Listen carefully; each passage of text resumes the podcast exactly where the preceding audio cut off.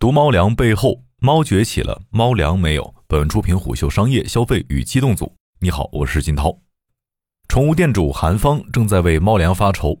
在四月十三号的毒猫粮事件发酵以来，到他门店和电商小店买粮的顾客开始疑虑重重。有一位在他门店买了一年猫粮的老客，在四月十六号连续发了三十多条信息，反复要求韩方提供官方授权和正规渠道拿货证明。感到压力陡增的不止韩方，运营了一家宠物 MCN 机构，并在头条和 B 站拥有多个宠物垂类账号的洞洞，不得不迅速招聘客服专员。由于洞洞团队和多个宠物品牌合作。而其中部分品牌的产品涉及到了三月和四月的宠物食品安全事件，大量粉丝留言表达不满，或者是直接取关。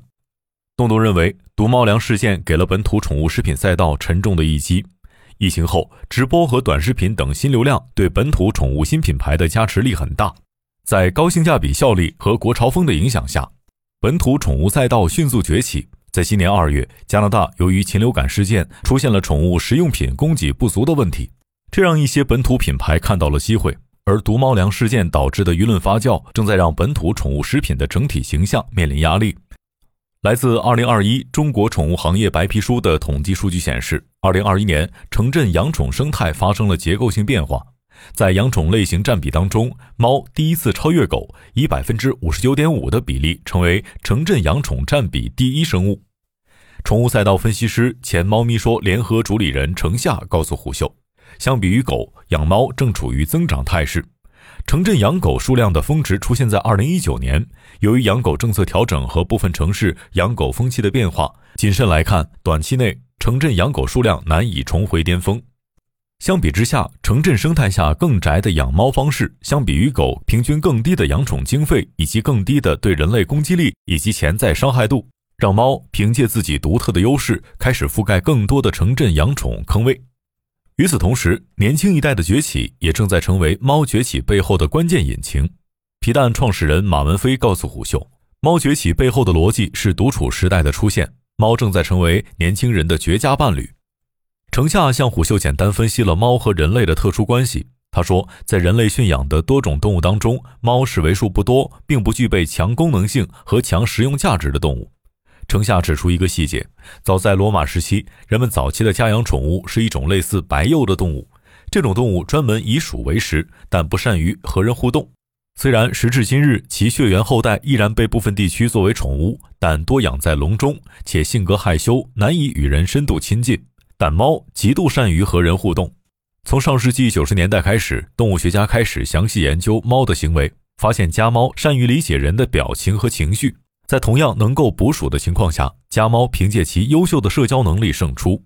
马文飞曾向虎嗅分析指出，九零后人群是猫崛起背后的关键。第一波养猫热是一四到一五年，这个节点恰好是第一波九零后大学毕业工作两年左右的时间点。有宠物赛道研究人士表示，工作两年往往是城镇年轻人开始养宠的关键周期。一方面，他们已经从最忙碌的入职元年走出。另一方面，他们开始有较为稳定的收入和部分积蓄。让猫迅速崛起的核心原因是猫不需要遛。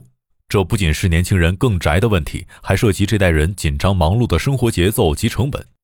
同时，养了猫和狗的宠物主赵杰曾向虎嗅描述了自己的感受。他说：“养狗不仅需要用更多的时间遛，还需要给狗充足的外出保障，比如疫苗、驱虫以及外伤防护。”相比之下，绝大部分时间只生活在家中的猫无需如此多的防御性措施。让年轻一代开始向猫倾斜的另一个原因是猫特殊的食物结构。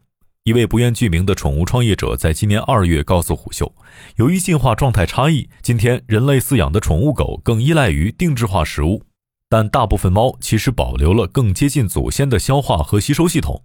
坦白讲，不用猫粮、猫罐头和猫营养膏，一只猫可能活得更健康。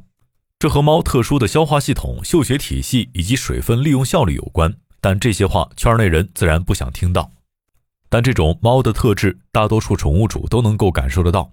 很多养猫人士存在出差和在家两种不尽相同的养猫方式。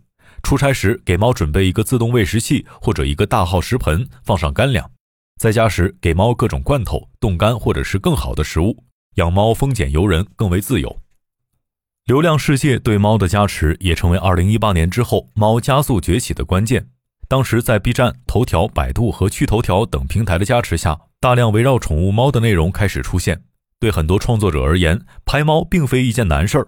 一个手机、一只猫、一个屋子就可以拍出效果不错的猫视频，甚至一些土猫也可以斩获极高的流量。从事动物学研究的欧阳向虎秀表示，猫的基因传承是比较特殊的。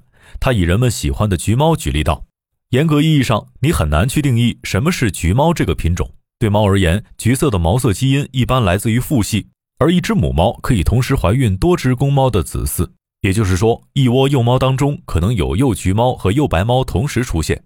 简言之，如果一只幼猫的父系有橘色毛发基因，这只幼猫可能也会是橘猫。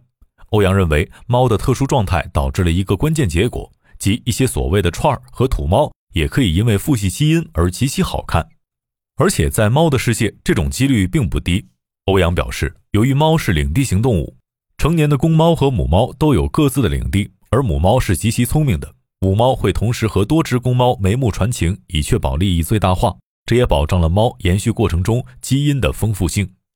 异形的出现则让猫完成了冲刺，在二零年到二一年期间，城镇养猫数量终于和养狗数量持平，并在此后完成了反超。当时有一部分城市年轻人在疫情中断断续续隔离在家，一些年轻人在第一次隔离结束之后就连忙开始养猫，以求在后续有猫陪伴。也有文化学家在今年二月向虎嗅表示，中国历史上有盛世养猫这个说法，在大唐猫就出现了一波崛起热，在明清经济繁荣、国力强盛的阶段，养猫也成为潮流。让五千八百零六万只城镇猫万万没有想到的是，就在他们刚刚坐上城镇第一宠宝座不久，毒猫粮就来了。在今年二月，虎嗅曾和山东、广东和华东地区的多家宠物代工厂沟通，并获悉，代工模式是目前本土宠物食品生产环节的主流方法，而其中又有两种常见的方式：其一是从设计和配方都来自工厂。这导致二零一八年之后，部分头部代工厂开始向日韩、欧美购买专利，以满足品牌方的设计和科研力需求。其二是品牌方设计并研发，工厂根据要求生产。然而，国内有产品矩阵、具备研产能力的专业猫食用品公司非常有限。隐藏在猫产业依赖代工现象背后的是，在商业层面的重狗轻猫。宠物狗依然是宠物产业的第一物种。由于养狗有狗证等严格要求和遛狗等日常需求，宠物主在狗身上的开销项目远超其他宠物。部分品种的宠物狗需要定期美容，而一些忙碌的宠物主无暇顾及，或者是不具备给宠物狗美容的手艺，于是只能仰仗于专业人士。而围绕宠物狗的宠物医疗，更是狗产业的收入大项。在国内一线城市，猫专用的设备大多是近十年陆续增设或升级的。而大部分专业的宠物医院会优先上线宠物狗设备。